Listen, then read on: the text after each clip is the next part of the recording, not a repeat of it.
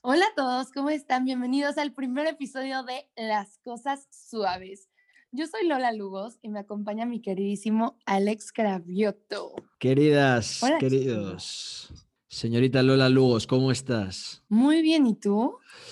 Pues maravillosamente bien. Hemos llegado aquí ya el fin de semana con ganas de no hacer absolutamente nada. No sé si ¿Cómo? tienes esa misma impresión. No, yo, bueno, no sé, fíjate que poquito sí, pero al mismo tiempo no. O sea, tengo un poquito de ganas de no hacer nada, pero al mismo tiempo sí tengo como, tengo ganas de tener ganas de hacer cosas, ¿sabes? Ajá, ajá, ajá.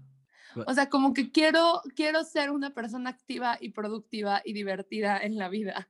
En general, ¿no? Pero el fin de semana es un poco para desconectar. Quiero decir, ¿qué tienes pensado hacer este fin de semana? Bueno, este fin de semana se supone, se supone que hoy voy a ir al centro con un hombre. Bueno. Mm, Oye, ¿qué, qué tal? Cómo, cómo están las cosas allí en México con todo esto, la locura esta de la pandemia? Bien, están bastante tranquilas. O sea, yo, yo lo veo tranquilo. Mira, a ver, lo que sí ha sido un golpe ha sido en cuanto a lo económico, ¿sabes? O sea, en cuanto a lo económico ha sido un golpe tremendo. También existe esta situación en la cual, pues bueno, hay gente que se está muriendo de COVID, mucha gente, y, y no, no estamos como en las mejores circunstancias, ¿no? Pero la verdad es que sí se está moviendo más o menos el país. O sea, yo sí veo que hay gente saliendo, que hay gente este, yendo de vacaciones, cosas de esas, que yo entiendo, o sea, entiendo mucha gente que dice que eso está como súper mal, pero también es que si no, pues nos morimos de hambre, ¿sabes? O sea, es morirte de hambre o morirte de COVID. Entonces también tienes que reactivar un poquito la economía. Sí, no, absolutamente de acuerdo. Y la Por gente, allá, ¿cómo estás? pues eh, bueno, la gente por aquí eh, bastante concienciada. Es decir, llevamos ya unos cuantos meses que estamos bastante, pues eh, ahora parece que mejor, ahora que peor. Ahora estamos en una, en una ola bastante fuerte y estamos prácticamente bastante enclaustrados, cada uno en nuestras ciudades. No se ha llegado al confinamiento que sí tuvimos en marzo, pero eh, bueno, sí que tenemos aquí como una especie de toque de queda que a partir de, dependiendo de la comunidad autónoma que estés en España, porque yo estoy en España, pues bueno, tienes que irte a casa a una hora determinada. Como, ¿has visto la película La Purga? Sí, sí, he visto la película La Purga. Vale, pues eh, básicamente es un toque de queda desde las 11 de la mañana, creo, hasta las 6, ¿vale? Dependiendo de la zona de, la de España en la que estés.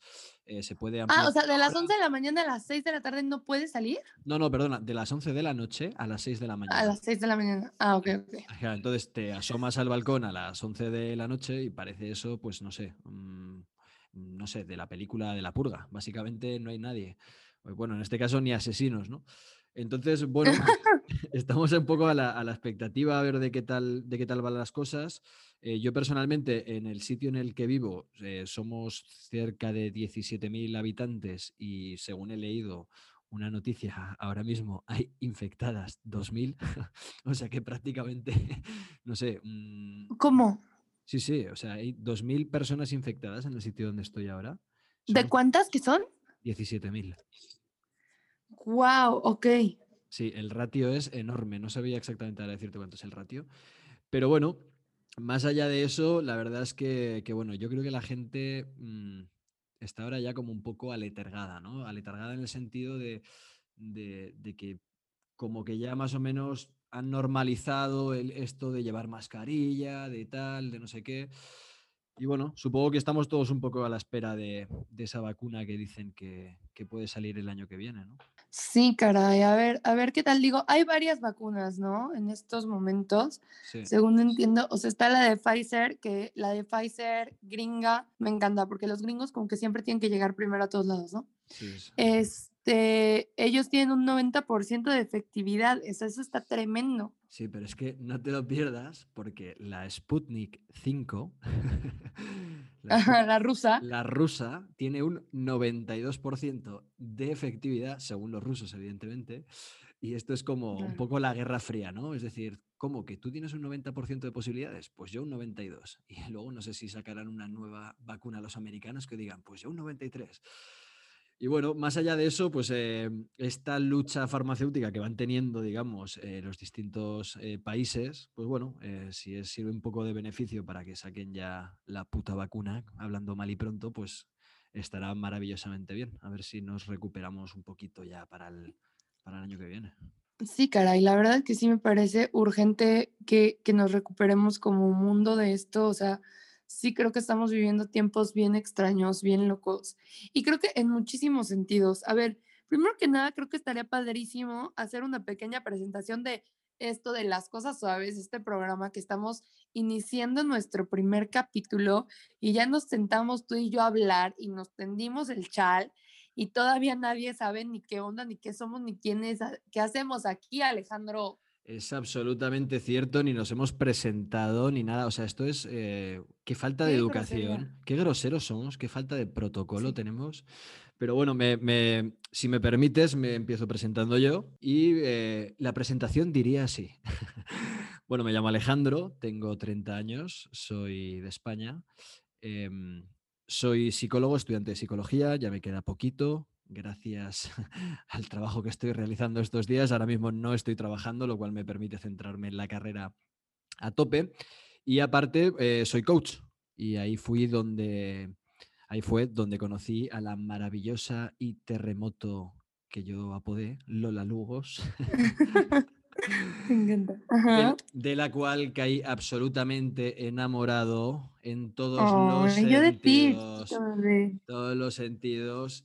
Eh, qué maravilla de, mujer, qué, qué, risas más buenas nos echábamos. Y, nada, y ahí nos, ahí nos conocimos, la verdad. Entonces, eh, no nos conocemos en persona, eso hay que decirlo. Nos conoceremos cuando eh, todo esto termine. Acabe. Exacto. Y, o antes, también, si no acaba pronto, nos vamos a conocer en medio de la pandemia porque ya. Sí, ahí en medio del Atlántico. Porque imagino que a mí no me dejarán entrar a México y ni a ti te dejarán entrar en España, entonces podemos... Fíjate que a ti sí te dejan entrar a México. Ah, sí. Nosotros no tenemos cerradas fronteras.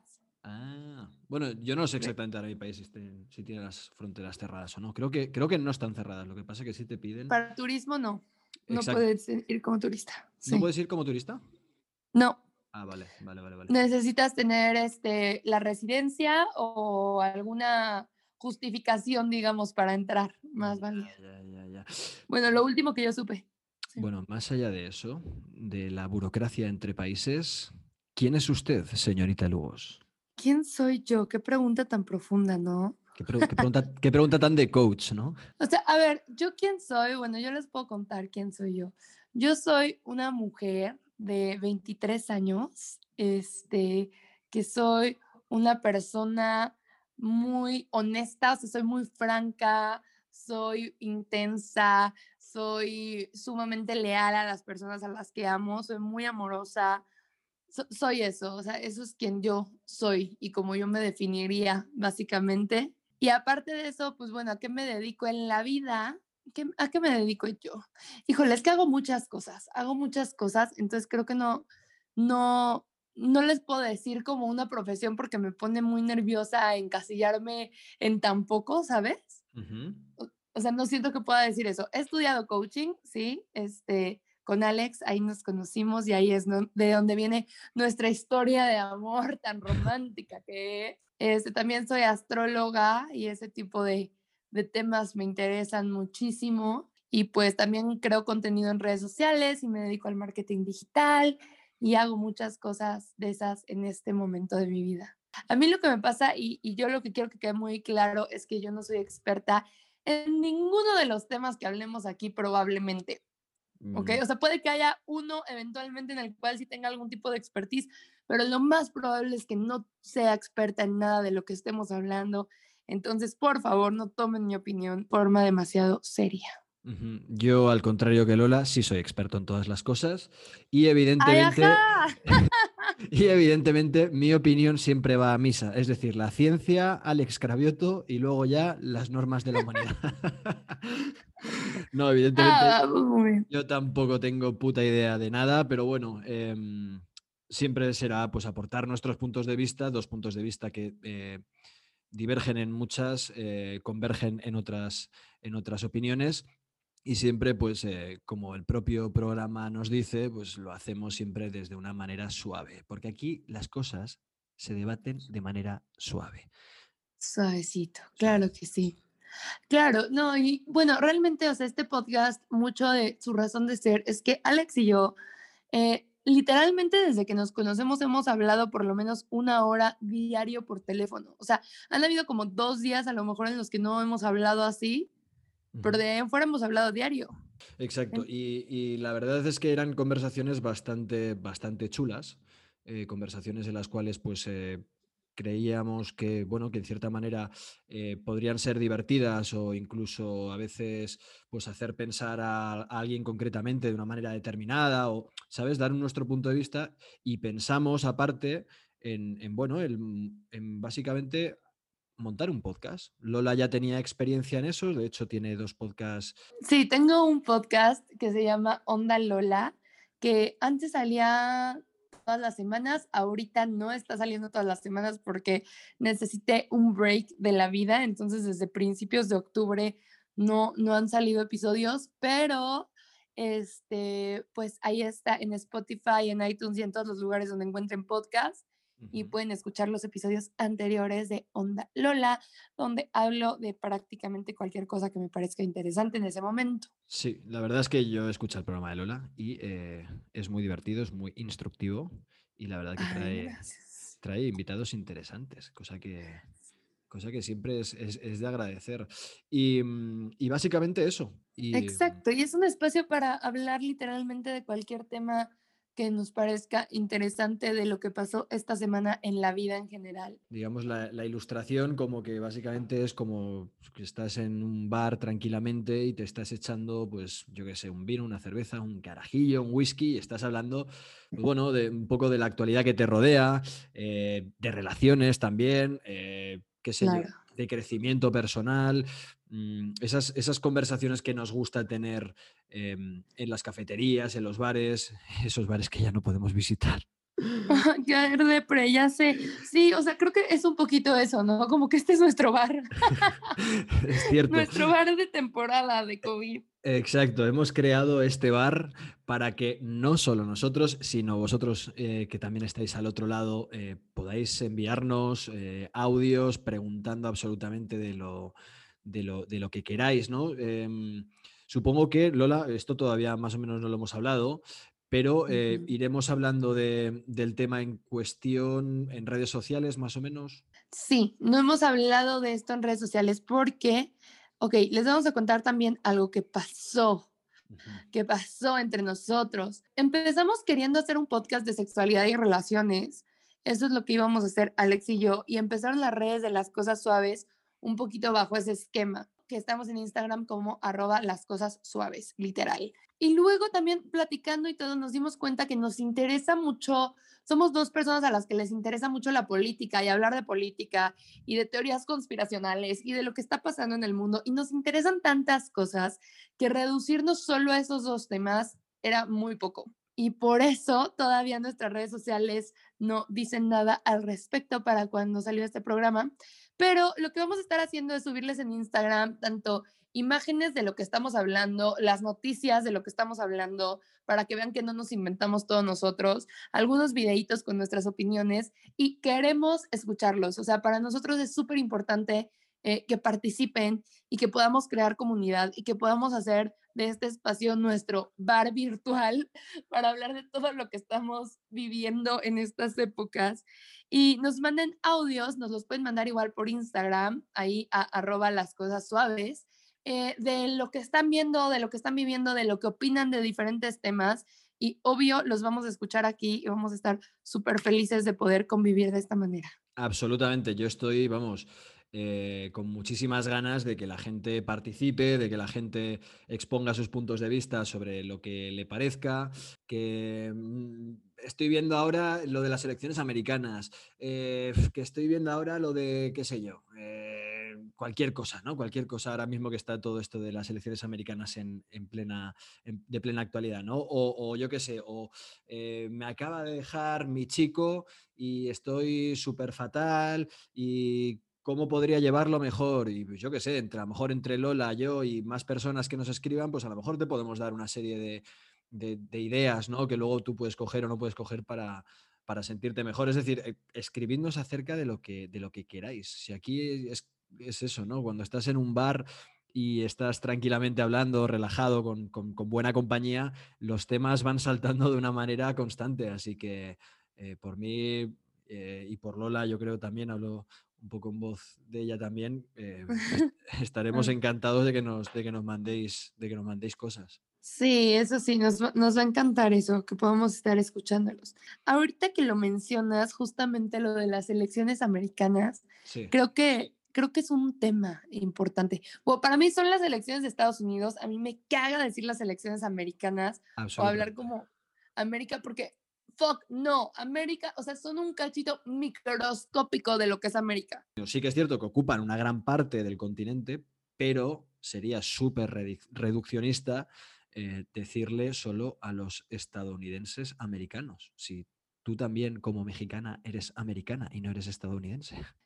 sí, la verdad es que el problema de Estados Unidos es que a veces piensan que solo Estados Unidos existe y eso, eso siento que pasa con muchos, con muchos países, o sea, como que no voltean a ver hacia lo demás y, y me parece un error tremendo. Pero bueno, tomando en cuenta, ¿tú cómo viste todo lo de las elecciones este, estadounidenses? Buf, em, pues yo, yo pensaba, honestamente, eh, yo estaba convencido de que Trump iba a arrasar. O sea, em, iba a arrasar eh, porque más allá de que ciertos, desde mi opinión, evidentemente, ¿no? Ciertos medios de comunicación eh, estuviesen en contra de ellos, ¿no? del contra del, partido, no diría del partido como tal, sino de la figura de Trump, em, el tipo había económicamente mm, pegado bastante bien eh, a, su país con respecto a lo mejor a la, legislación anterior de, Barack Obama. ¿no?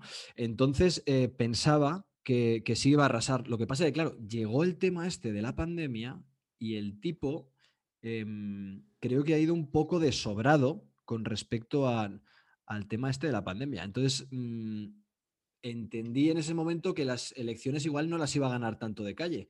Lo que sí me ha sorprendido ha sido pues todo un poco la, la parafernalia de, ahora, ¿no? Todo esto que, está sucediendo ahora. No sé cómo, cómo lo verías tú.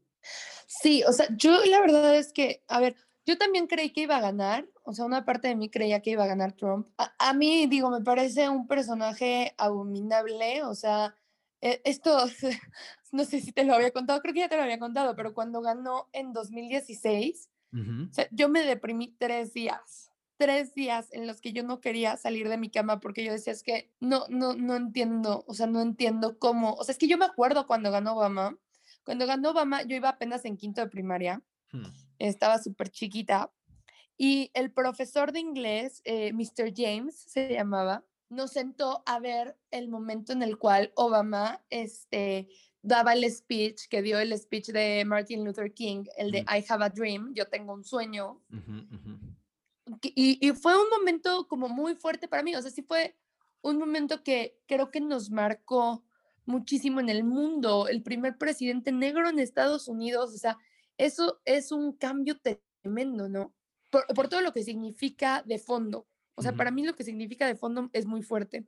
Y luego que gane un personaje como Trump, que es lo que discutíamos Alex y yo, si se puede separar el personaje del político o no, para mí no. O sea, yo no los puedo dividir, porque para mí, pues, el personaje es, es el político. O sea, y lo que él está vendiendo y lo que él basó su campaña tiene todo que ver con el racismo y tiene todo que ver con un falso nacionalismo que hemos visto históricamente el daño que hace el nacionalismo. O sea, bueno, por Dios, o sea, no, no estoy comparando a Trump con Hitler, pero, pero eso es lo que hace el nacionalismo el pensar que una raza o un sector es superior, o sea, me parece a mí algo muy fuerte, ¿no? Entonces, a mí me dolió mucho que ganara. Y, y ahorita me dio paz que no ganara, pero también me preocupó, me preocupa lo cerca que estuvo la, la elección, porque sí han habido crímenes de odio terribles, sí ha habido una situación en su en su administración que por su discurso ha permitido y promovido un odio mucho más fuerte, un racismo mucho más fuerte, eh, una forma pues diferente de, de vivir en la cual creo que se aprueba el ser una mala persona, el ser mala onda. Y, y pues que haya estado tan cerca me hace pensar que mucha gente no lo ve como algo tan grave. Y eso me preocupa. Yo creo que el, tema, el tema de, mm, fíjate que esto de que dices de mala persona, de tal, mm, básicamente, o sea, imagínate, o sea, quiero decir, yo entiendo la política como algo eh, súper complejo, donde lo que es el bien y el mal, es decir, algo tan reduccionista y algo tan, podríamos decirlo, dicotómico bíblicamente hablando, es decir, eh, existe el bien y existe el mal, creo que en el ser humano y en la política no existe. Creo que en este sentido eh, hay personas, no creo que 75 millones de personas que hayan votado a Trump sean malas y no sé cuántas han votado a Biden sean, sean buenas.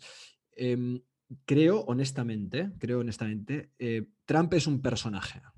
No creo, em, desde mi punto de vista, no creo que sea mm, mala persona. Creo que el tipo eh, tiene una psicología combativa. Creo que el tipo es un grosero. Creo que el tipo es un bocazas. Em, pero no creo que sea mala persona del fondo. Híjole, Ahí sí yo difiero tremendamente, o sea, ¿cómo, cómo, pero a qué te refieres con que no sea mala persona de fondo? O sea, insisto, es un tipo que tiene, este, eh, claims, eh, denuncias, digamos, de mm. abuso sexual, de violencia en el workplace, en el trabajo, mm. de todo este tipo de cosas, digo, evasiones fiscales, o sea, cuánta cosa no, y que aparte sale y dice estas cosas y que aparte, pues salió también en los videos de Jeffrey Epstein, no sé si viste esa serie de Netflix. No, este, ¿no viste la serie? No, no la vi, no la vi. Ah, mira, sí te recomiendo que la veas. Es, o sea, eh, Netflix sacó una serie eh, sobre un señor que se llama Jeffrey Epstein, que básicamente tenía una red de trata.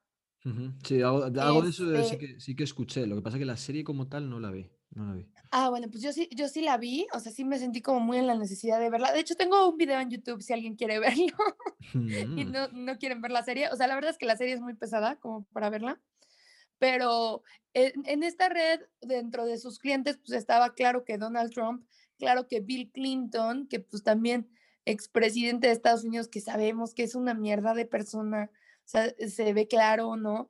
Estaba también este, el príncipe Andrew de Inglaterra, Mm. Este, o sea, un, un, montón de personajes así. Es que yo digo, pues claro que sí, claro que sí, Trump es una persona que ha hecho cosas terribles, ¿no? Y yo, yo no veo las cosas terribles, mira, por ejemplo, en cuanto a que ha deportado gente, Obama deportó más gente, sí, y yo no creo que deportar gente de un país esté mal. Pues no, tienes unas leyes específicas que que tienes que seguir, ¿no? Y que eso es en lo que estamos de acuerdo. Pero, lo que sí es Trump... ¿eh? Un, segundo, ¿y qué te parece moralmente más, eh, digamos, reprobable? ¿El hecho de mm, echar a gente eh, que está en situación ilegal en tu país o el evadir impuestos o pagar menos impuestos? ¿Qué me parece peor moralmente? Híjole, no sé. No sé, la verdad es que no sé, porque es que mira, siento que moralmente sí podría ser peor a lo mejor echar a la gente que está ilegal en tu país, pero creo que no, no tiene que venir de un mal lugar.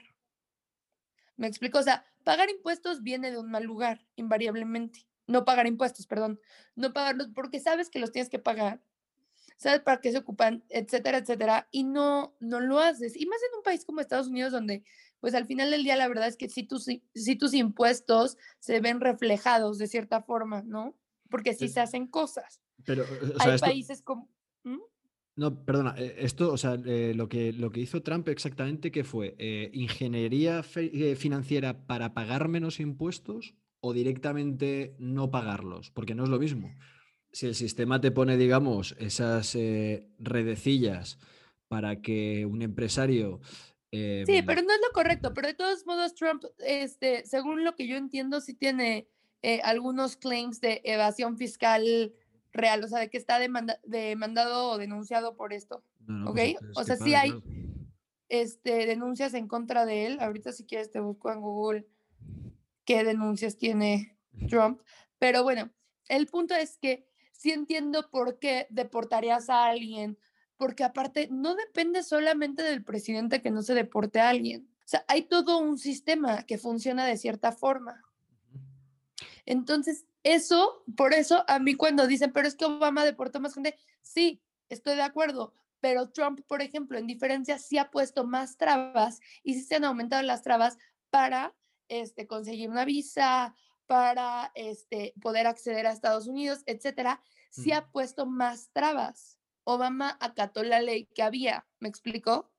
Bueno, pero, Trump sí está buscando fortalecerla, digamos. Pero en ese caso, em, igual es más razonable poner más trabas para ingresar que digamos que ingreses de cierta manera y luego te tenga que echar, porque a lo mejor, eh, vamos a ver, si tú ingresas a mi país, ya tienes una serie de requisitos y estos requisitos te van a proporcionar una seguridad jurídica para X tiempo, ¿vale? Pero si, por ejemplo, tú entras a mi país y, yo qué sé, y quiero decir, y no tienes tanta seguridad jurídica porque no te he pedido tantos requerimientos y por X o por Y tú te quedas más de ese periodo, te conviertes en ciudadano ilegal, pero por X o por Y otra vez, eh, estás trabajando de manera eh, que te estén pagando en negro sin contrato y te cogen y te devuelven a tu país teniendo ya una vida más o menos ahí establecida, pues a mí, a mí personalmente me parece mejor que pidas eh, más eh, requisitos, pero que a esa persona que le estás pidiendo más requisitos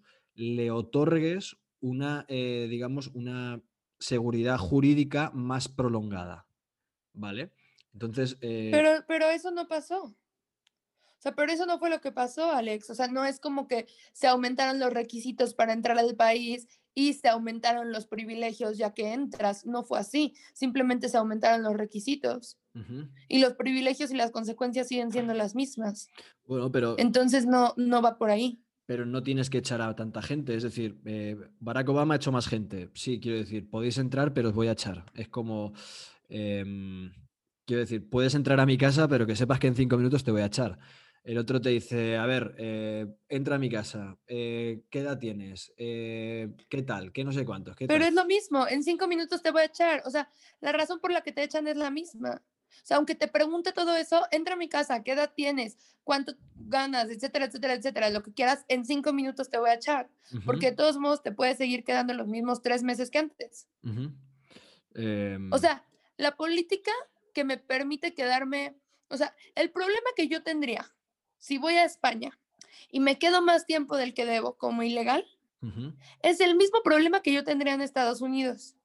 ¿ok? O sea, mm. a ver, con sus variables, ¿no? Pero es el mismo problema el que yo tendría, que me dirían, ¿sabes qué? Tienes que salir del país por haberte quedado de más tiempo, no puedes entrar en tanto tiempo, por esto, esto y esto. Ah, ok. Es el mismo problema. Nada más que España no me está haciendo un show muy complicado para dejarme entrar a su país y Estados Unidos sí. Estados Unidos porque sí, porque mm, supuestamente que ok, sí, por, por la cantidad de población, etcétera, se queda más gente de ilegal durante más tiempo en Estados Unidos. ¿Por qué? Porque accede más, más personas de América Latina que necesitan buscar otras oportunidades de vida. Pero normalmente la persona que busca quedarse en Estados Unidos como ilegal, trabajando, está trabajando en un restaurante o está trabajando en un lugar este, eh, donde tiene un buen sueldo, un buen sueldo en comparativa a lo que podría ganar aquí por el mismo trabajo, etcétera, etcétera. Y simple y sencillamente lo que está buscando es irse a trabajar a otro lado donde no lo estén chingando, donde no se quiten sus garantías, donde sepa que le van a pagar a tiempo, donde sepa que está ganando de forma justa. Eso es lo que está buscando el que se va para allá. Y a mm. mí esta situación en la cual dice que llega la gente que este México, porque dice México porque el señor no tiene puta idea de geografía y no ubica que todo América Latina este, está compuesto por diferentes países, pero dice México, cuando nos manda gente, no nos manda su mejor gente, nos manda la peor gente, nos mandan a los rateros, nos mandan a los violadores, nos mandan a bad hombres. eso es a lo que nos mandan. Y no es cierto. Ya, pero eso básicamente es un discurso populista que se utiliza en campañas electorales. Y que es terrible porque promueve el odio. El discurso populista generalmente, en lo que yo he visto, mm. promueve el odio hacia un sector. Mm. Porque nosotros, nosotros, pueblo bueno, y eso es lo que está pasando ahorita en mi país, y es lo que está pasando en México, y a mí me enoja muchísimo, y este podcast, perdón, voy a ser muy poco popular con lo que voy a decir, pero nosotros, pueblo bueno, nos portamos bien, hacemos bien, no sé qué, y esos malditos, otro sector, nos están jodiendo la vida. Eso, ese es el discurso populista que a mí me parece tremendamente dañino para la sociedad de cualquier país y la sociedad del mundo en general, porque ese es el discurso nazi. Nosotros, los, este, los alemanes, trabajamos y no sé qué, y aquí están los malditos judíos quitándonos los empleos y haciendo no sé qué, y ellos son malos y la chinga, entonces hay que matarlos. Pero fíjate que este... eso, es el llevarlo al extremo. Pero fíjate que este discurso em, está un poco en las dos partes, ¿eh? porque si ahora nos vamos al, digamos que estamos hablando ahora de un discurso un poco populista de derechas, nos vamos ahora al discurso populista de izquierdas, que es básicamente, eh, no, no, no hablamos de nacionalidad como tal, pero si hablamos del varón blanco heterosexual que me ha estado oprimiendo por ser de X raza, por tener X condición sexual, por tener X... Quiero decir, eso también hace que incendien las, las calles. Por lo tanto, yo lo que estoy viendo a día de hoy en Estados Unidos y que me parece hartamente peligroso, hartamente peligroso, es que la política está absolutamente polarizada. En el mundo en general, o sea, pero es que eso está tremendo en todos lados. Bueno, allá en España también, cómo están con la situación de los separatistas, todo, o sea, es como muy complejo. Y aquí en México también. Y por ejemplo, aquí en México se supone que tenemos un gobierno de izquierda, que yo no sé qué chingados tiene de izquierda, porque yo no le veo la izquierda, que a mí tampoco me gusta la izquierda, o sea, la verdad, a mí tampoco, y a mí ese discurso que dices me caga. O sea, a mí no me gusta, o sea, sí creo que sí ha existido una opresión de ciertos grupos hasta cierto punto, ¿sabes? Pero creo que cada vez menos y creo que eso lo tenemos que agradecer y lo tenemos que tomar en cuenta las oportunidades que se van dando. O sea, simple y sencillamente que ahorita tengamos una mujer vicepresidente de Estados Unidos negra asiática es tremendamente bueno porque quiere decir que alguien está llegando ahí sin importar su raza por sus méritos. Y yo soy fan de la meritocracia. A mí me parece lo más correcto. Creo que también hay que equilibrar el piso por las injusticias que sí se cometieron, porque sí se cometieron ciertas injusticias que, que dejan ahorita ciertos sectores en un desbalance. No sé si me explico. Eh, sí que te explicas, pero mm, o sea, no estoy de acuerdo contigo en, en, ese, en, esa, en esa conclusión, en el sentido, por ejemplo, eh, no sé exactamente a qué grupo te estás refiriendo exactamente. Em, ¿A qué grupo te refieres? Pues mira, creo que en todos lados ha sido diferente. Hmm. O sea, por ejemplo, aquí en México ha sido una situación de clases, ¿sabes? Y, sí muy marcada porque hay mucha comunidad indígena, ah. o sea, en especial las comunidades indígenas, ya vamos a dejarnos de, de la situación de la pobreza, que bueno, esa es importante, pero las comunidades indígenas, pues bueno, hay lugares donde no tienen luz, donde no tienen electricidad, donde no tienen los recursos y el suelo parejo para acceder a la educación, ¿sabes? Sí. Entonces, como no se les han dado esas circunstancias, sí creo que ahorita se tiene que empezar a ver, bueno, vamos a darles más oportunidades, vamos a promover, y, no, y no creo que sea en una cuestión de, hay que promover que siempre tenga que haber gente indígena en las empresas. No, no, no creo que sea de tiene que haber, sino que, bueno, vamos a buscar meter más dinero a la educación. Ahorita no le metas tanto dinero a lo mejor a ciertas empresas, métele más dinero a la educación de las comunidades indígenas, métele más dinero a que les llegue luz, a que les llegue agua, a que les llegue el, este, internet. O sea, son estas cosas que son derechos humanos que no están siendo saciadas en algunos sectores, ¿no? Entonces, aquí estamos hablando de una diferencia como muy clara. Creo que, por ejemplo, en Estados Unidos aunque el racismo ya no existe como existía, el racismo realmente que lleva sin existir en Estados Unidos, 70 años, estoy diciendo un número, no estoy segura, pero creo que fue como en los 60 cuando empezó a mejorar esta situación. Que estaba Martin Luther King y, que entra John F. Kennedy, bueno, John F. Kennedy que luego lo matan. O sea, es esa época todavía había un racismo tremendo. Entonces, estás hablando de una comunidad que lleva solamente 70 años siendo más, más visible. Eh, o sea, es muy poco tiempo. No hay un suelo tan parejo todavía, que se está emparejando muchísimo, pero que bueno, hay que ver las comunidades, los, los lugares donde está concentrada la población afrodescendiente que tengan las mismas oportunidades en cuanto a educación, etcétera, que hay en otros lugares y que en otros lugares hay porque la gente blanca durante más dinero en Estados Unidos durante más tiempo ha tenido más dinero y más posibilidades de acceder a mejor educación, a poner escuelas privadas, etcétera, etcétera. Entonces, hmm. yo eso es lo que veo que sí hay que medio tratar de ir emparejando. Eh, la cuestión del género creo que también se, se tiene que buscar emparejar en las comunidades en las cuales las mujeres estén obligadas a quedarse a trabajar en la casa en vez de poder este, acceder a educación, ¿no? Que eso no se permita, que no se permita que tengan esa obligación y que no puedan acceder a las otras oportunidades. Eso es lo que yo creo. Abrir las oportunidades tremendamente a todos. Pero fíjate que ahora, por ejemplo, hablas de, mm, del tema de oprimidos y opresores, independientemente, pues, eh, un poco del país donde te encuentres y tal. Em, Kamala Harris, Kamala Harris, si no estoy mal leído, me pareció leer el otro día y lo comprobé y tal, Em, es, de la, es, una persona hindú, ¿no? Creo que es, de India. Es India, sí. Em, pero es que eh, Kamala Harris pertenece a la élite india. Es decir, no es una pobre mujer que ha nacido en una chabola en el perímetro de Nueva Delhi. No, no. Es una mujer. Exacto. posiblemente que sí, que es eh, India, que es. Eh, no sé de dónde más es. O sea, que tiene una mezcla lo que quieras pero que independientemente de eso. Sí, no, y que, que, creció con dinero, según entiendo, ¿no? Claro, o sea que es una mujer, es una mujer que nació ya de, una familia absolutamente privilegiada y a mí me cuesta entender, y, la madre pertenecía de una, de una familia apoderada.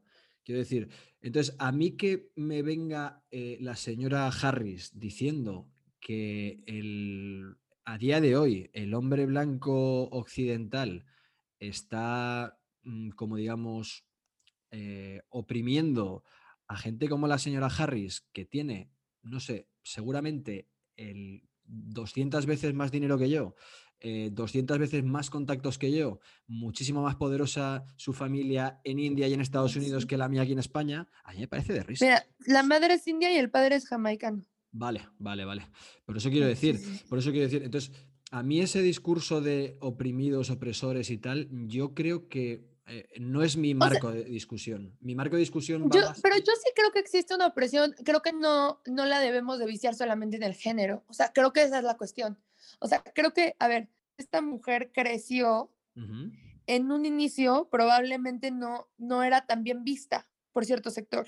¿Me explicó? O sea, ciertas personas, pues no te juntes con el negrito, no le hables a la India. O sea, es, ese tipo de cosas sí creo que las pudo haber vivido, ese racismo y esa discriminación que eso creo que afecta tremendamente en tus oportunidades. Escucha, pero escúchame, imagínate ahora que una chica como o una niña de hace 20 años en Nueva Delhi, por ponerte un ejemplo, que tenga la misma posición social que Kamala Harris, eh, le va a decir la madre, ¿sabes qué? Pero Kamala Harris nació en Estados Unidos. Ya, bueno, bueno, sí, pero estoy diciendo que hagas una analogía de una niña india, por ejemplo, que es, eh, sería oprimida en Estados Unidos por no te juntes con la India, que no sé qué, no sé cuántos, ¿acaso no crees que una niña que ha nacido en un barrio rico de Nueva Delhi le va a decir su madre, ¿sabes qué? No vayas a juntarte con los pobrecitos de, del barrio de no sé dónde.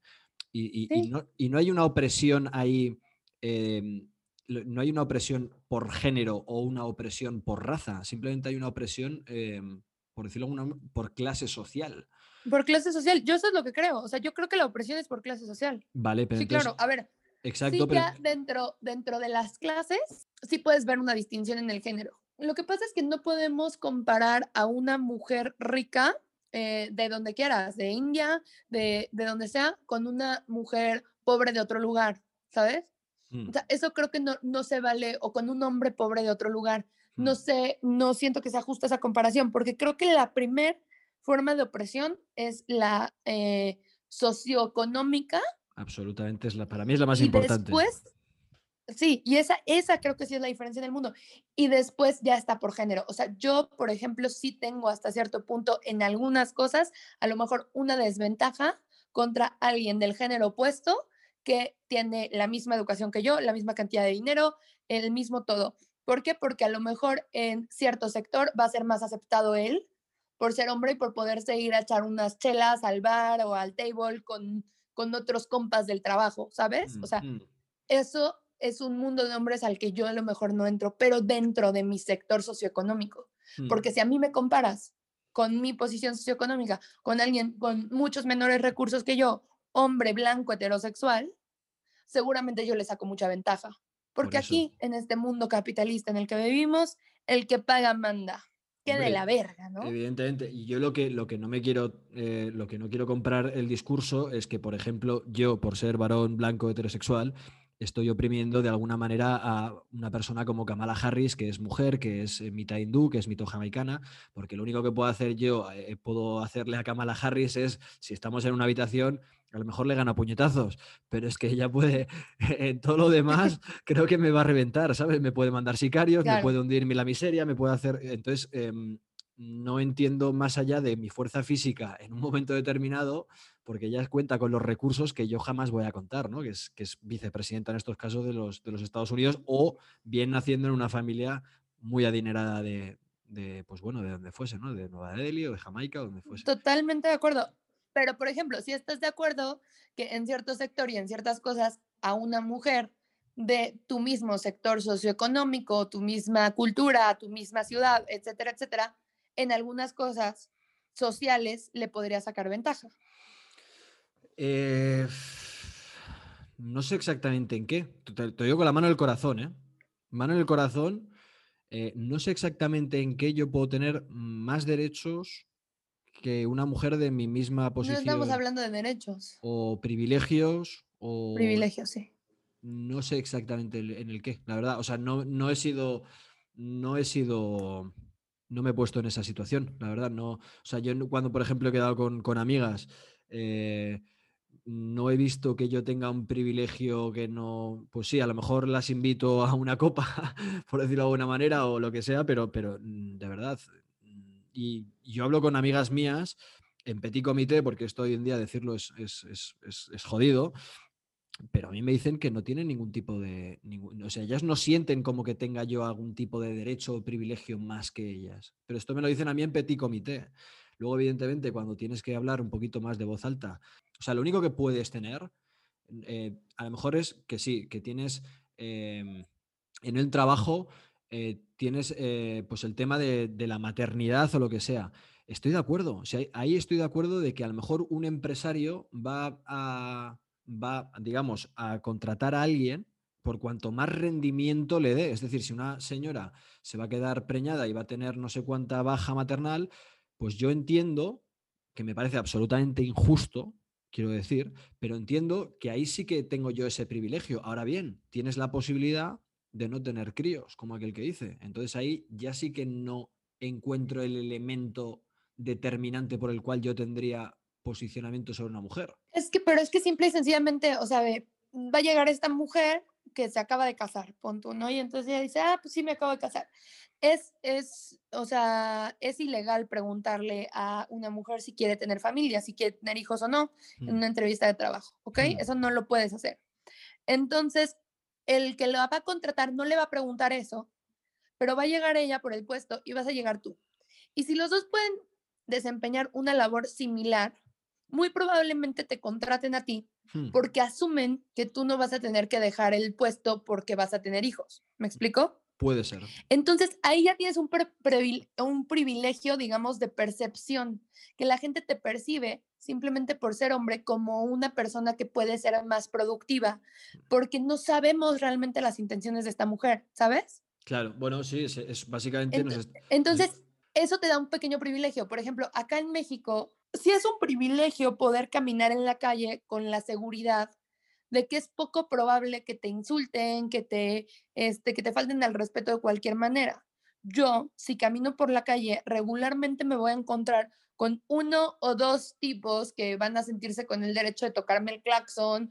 este, o sea, sonar la bocina del coche, pues, o gritarme algo. Y, y ese, yo no tengo el privilegio, digamos, o sea, y no estamos hablando de privilegios desde el que tiene más y que el privilegio debe de ser eliminado. No, mm. yo creo que todos deberíamos de llegar a esa situación privilegiada, que es lo mismo que pasa con, con la cuestión de la pobreza y la diferencia socioeconómica. No es que todos debamos de ser pobres, no, pues al contrario, lo que debemos de hacer es aumentar el capital económico para los sectores menos afortunados, mm. ¿no? Y creo que es un poquito eso. o sea, yo no tengo el privilegio de caminar tranquila por la calle. Ya, aquí por ejemplo, o sea, entiendo perfectamente lo que dices, pero desde mi punto de vista quiero decir, a ver, si hay, eh, qué sé yo, vas paseando por la calle del DF, por ponerte un ejemplo, ¿no? Y a lo mejor cuatro retrasados, por X o por Y, entienden eh, que a lo mejor eh, ser, digamos, maleducados contigo les va a otorgar alguna posibilidad a la hora, yo qué sé, de, de follar contigo, por ser claro, ¿no?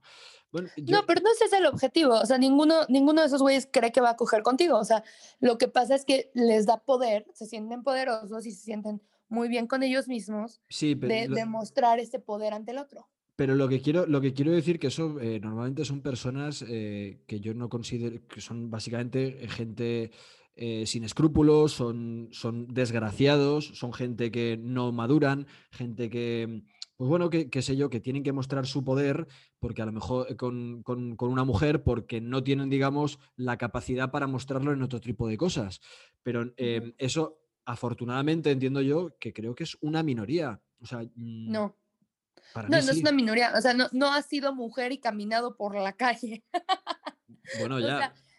es que no es una minoría. O sea, te juro, Alex, es impresionante cuánto pasa. O sea, mira, mientras yo viví en España, Hmm. Caminaba yo por la calle diario, hmm. me pasó una vez. Vale, me pasó una vez y porque también yo tengo un problema que yo soy muy peleonera, entonces yo le grité, ¿qué me ves, cabrón? ¿No? Y entonces ya como que le bajó un poquito.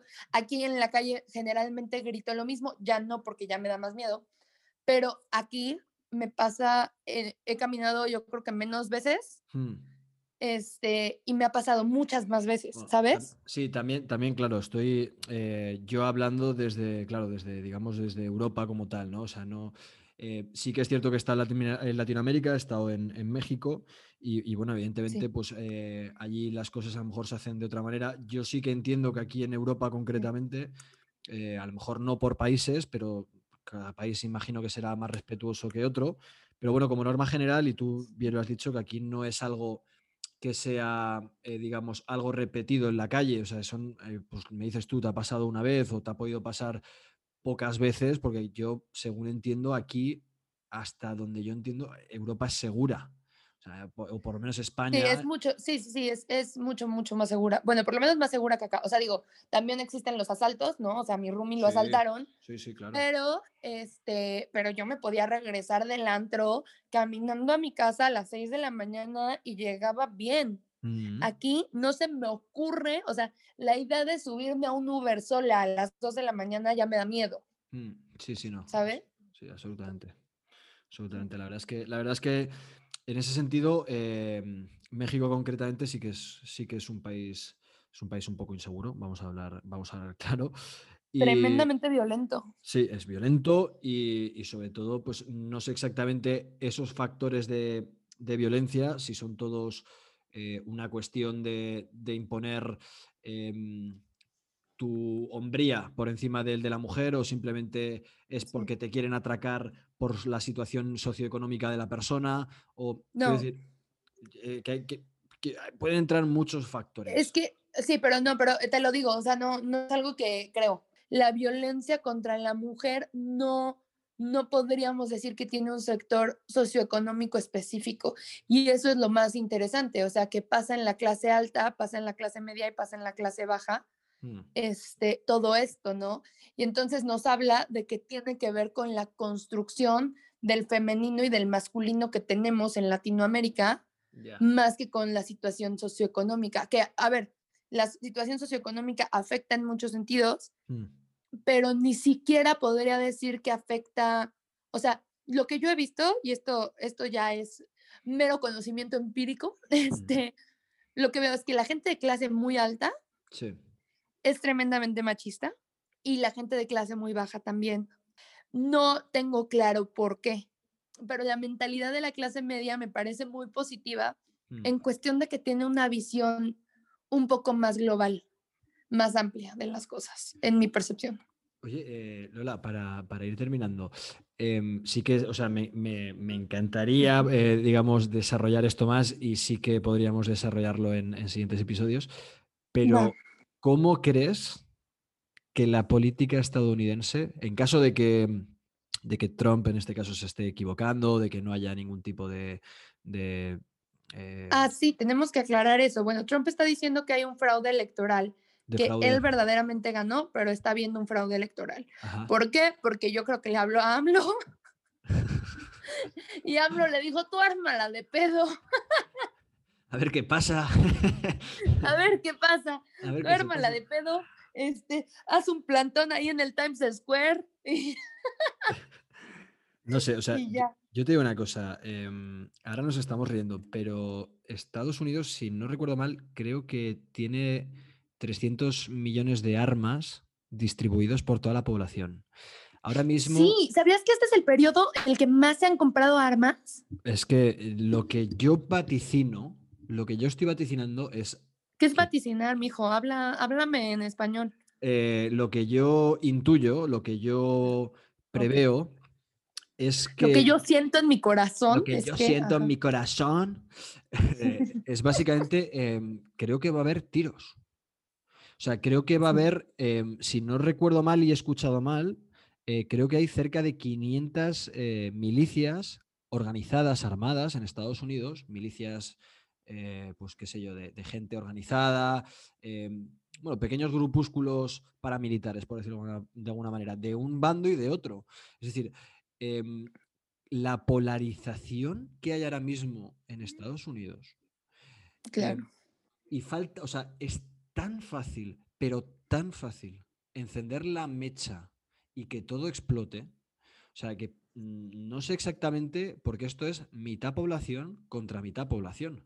O sea, es que no hay, no hay tutía, no es se está imponiendo el 70% sobre el 30%. Es decir, son mm. dos ideas absolutamente distintas de ver la vida son unos contra otros, están armados y la que se puede liar en los próximos meses, que ojalá no, ¿eh? que ojalá no, pero yo estoy viendo, estoy viendo cadáveres en Estados Unidos y estoy viendo un poco que se pueden ir a tomar por el culo como nación y como pueblo. ¿eh? Realmente lo siento así. Sí. Sí, estoy de acuerdo. Sí siento que puede ser algo muy grave. Yo no creo que se vaya a permitir. O sea, yo siento que antes sale Trump a decir algo como diferente, no sé.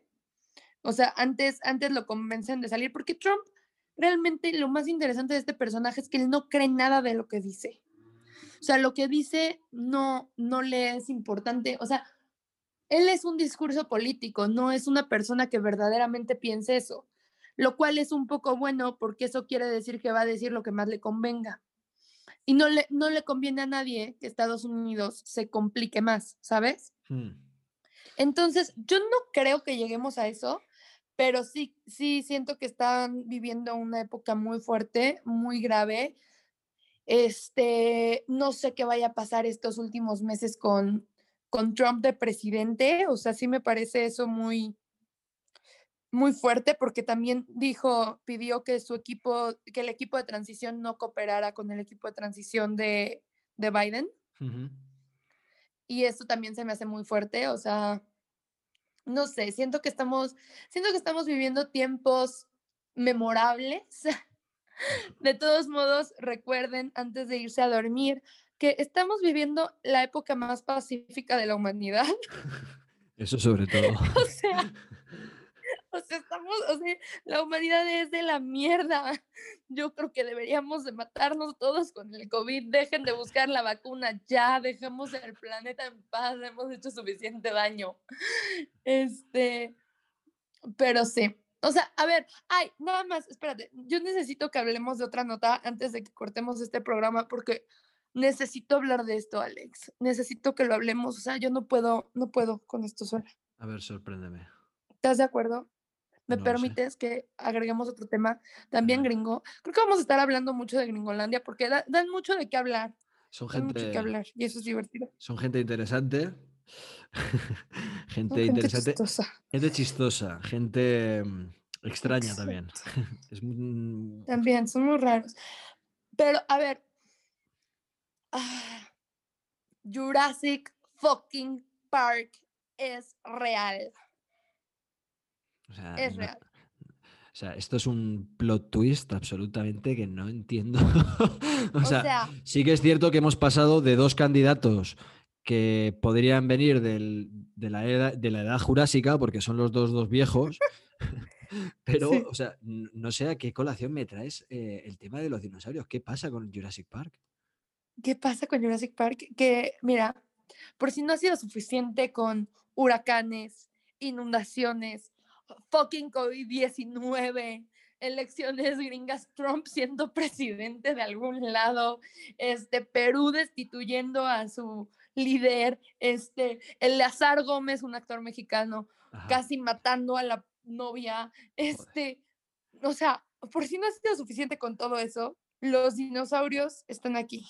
Los dinosaurios están aquí y, y es un momento fuerte. El día de ayer, me parece que el día de ayer, y les voy a subir esto a nuestro Instagram, síganos, arroba las cosas suaves, este, pero se encontró un, un cocodrilo de Ajá. 5 metros, 5 metros y medio, una cosa así, o sea, el cocodrilo más grande que se ha visto ever, eh, con, con unas patas muy, muy, muy largas, muy, muy largas, en Florida, porque claro que en Florida En Florida. pasan esas cosas. Ah, me, parece que fu- me parece que según está la cosa fue a votar por Biden. Este, pero eh, eh, a lo mejor, a lo mejor dijo como de no, no podemos más con Trump, no, me los como antes. Pero en medio de una tormenta, este, sale en un campo de golf este cocodrilazo que parece un dinosaurio. O sea, te lo juro que está nada de ser un dinosaurio. Qué pena, pobre Está coco- cañón. O sea, yo te digo una cosa. mm, Si fuese cocodrilo, o sea, yo ahora mismo me imagino siendo cocodrilo, es decir, mm, pues de 5 metros y tal. O sea, si tengo que ir a una ciudad, la que menos me apetecería sería una de Estados Unidos. A lo mejor estaba buscando a sus familiares. Debes entender, o sea, yo entiendo, yo entiendo que tengas un trauma con los dinosaurios, pero tienes que empezar a pensar que los dinosaurios a día de hoy, no sé en el futuro, no tengo ni idea, pero a día de hoy no existen. O sea, deja de tener miedo ya con los dinosaurios. Es cierto que es un cocodrilo de 5 metros y pico, es cierto que es un bicharraco que se comería al, al cocodrilo del Capitán Garfio, seguramente este se lo comería de un bocado. Pero lo que quiero decir, Lola, es que no puedes vivir oprimida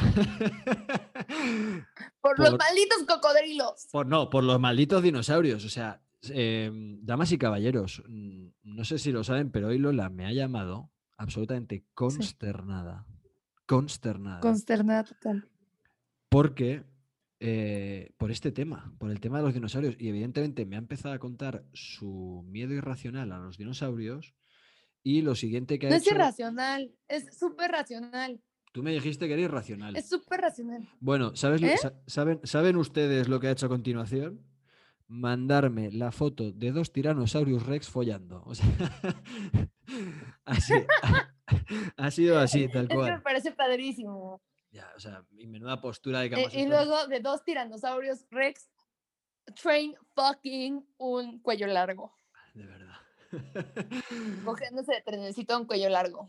Sí. Para los que no saben lo que es coger de trenecito, es que uno de los personajes con pene introduce su pene en la parte trasera de la otra persona. Hmm, El otro personaje con pene introduce eh, el pene en la boca de la otra persona y entonces entre estas tres personas follan, como dice Alex. O sea, serían como tres piezas de Lego, ¿no? Encajados. Exactamente. Les voy a subir eso también al, Instagram. Se los voy a subir. Nos van a, censurar, van a censurar la cuenta de Instagram más rápido, pero bueno, eh, fue bonito mientras duró y así. Nosotros aquí hemos venido a jugar. Claro que sí. Pero bueno, a mí me parece fuertísimo. Yo creo, y, y escuché hace poco que habían unos experimentos al respecto, o sea, de si sí se podía crear como un dinosaurio de verdad, o sea, si sí se podía revivir algo así. Mm. Y, y claro que es posible, o sea, es algo posible que ni siquiera es tan complicado de hacer, pero me parece muy, muy fuerte porque, o sea, o sea, no sé, se me hace, no sé, me parece muy, muy fuerte porque dices, güey, te hemos pasado ocho películas o siete películas, no sé cuántas son de Jurassic Park, explicándote por qué esto puede salir muy mal. ¿Por qué lo intentarías? ¿Por qué lo intentarías? Hay que ser estúpido. Es, eh, americanos. Pero, americanos. Es, es, como lo que te he dicho antes. ¿eh? Te digo, es, es, como los extraterrestres cuando van a buscar vida inteligente a Estados Unidos. Digo, pero vamos a ver, ¿por qué vais a Estados Unidos a buscar vida inteligente? Si ahí no es. Escucha, tenéis resto del planeta para intentar buscar vida inteligente, pero no vayáis a Estados Unidos. O sea, son gente que sí, que después de ver ocho películas. tiene Trump de presidente. Y que tiene, o sea, que ocho películas después de Jurassic Park se ponen los desgraciados a hacer pruebas. Quiero decir, sí. bueno, puede ser, a, mí me gustaría, ¿eh? Pero entiendo que la pobre gente que estéis, que estéis por ahí alrededor, pues bueno, pues vais a ser un poquito el, el, almuerzo de estos bichos en un futuro. Ay, pues bueno, pues estuvo buenísimo este episodio. Creo que hablamos de muchas cosas, de mucho dinosaurio este, y de la opresión que hemos vivido por los dinosaurios. O sea, te digo una cosa, el, el, perdona, el primer episodio piloto hemos hablado de elecciones americanas, hemos hablado de opresión y hemos hablado de dinosaurios. Sí. O sea, no podría encontrar mejores temas para abrir este, este proyecto. Me encanta, ya sé. Ay, estoy disfrutando muchísimo esto, Alex. Me encantó que platicáramos el día de hoy. Este, escríbanos, por favor, qué quieren que hablemos la próxima semana, Nuki, la próxima semana, Nirri. Vamos a estar subiendo episodio todos los jueves. Este es nuestro primer episodio, lo estamos subiendo en domingo por cuestiones astrológicas, pero eh, a partir de este jueves, este mismo jueves de esta semana, vamos a tener ya episodio cada semana de Las Cosas Suaves y nos pueden estar escuchando en sus oídos, chiquitos bebés, a Alex y a mí hablar durante una hora de cosas muy importantes, de cosas muy fuertes, de forma muy suave. Exactamente. Querida Lola, como bien dices, el placer ha sido absolutamente tuyo. Y nada, quería despedirme de toda nuestra gente. Eh, os quiero muchísimo, nos vamos viendo por aquí. Y a mi querida Lola Lugos, te mando un beso y nos vemos pronto. Chao. Eh, yo a ti, chiquito bebé, quiero, te amo, te adoro, los amo y los adoro. Gracias por escucharnos. Por favor, no dejen de seguirnos en redes sociales como arroba las cosas suaves y en nuestras redes personales, a mí como arroba Lola Ludos. Y a mí como I am Alex Cravioto. Eh, Cravioto es con V y con dos T's y con C de casa. Cravioto. Ok, em, perfecto. Quiero decir, mm, hago un pequeño inciso. El psicólogo me dijo que esto iba bien para reafirmar mi identidad y mejorar mi autoestima. Cierro inciso. Cállate, no ves al psicólogo, deja de mentir. Yo te he dicho que tienes que ir. Hemos hablado de esto. Por favor, no le mientas a nuestros escuchas. ¿Va? Oigan, no dejen de mandarnos este, audios para que sigamos platicando. Nos escuchamos pronto. Bye. Chao.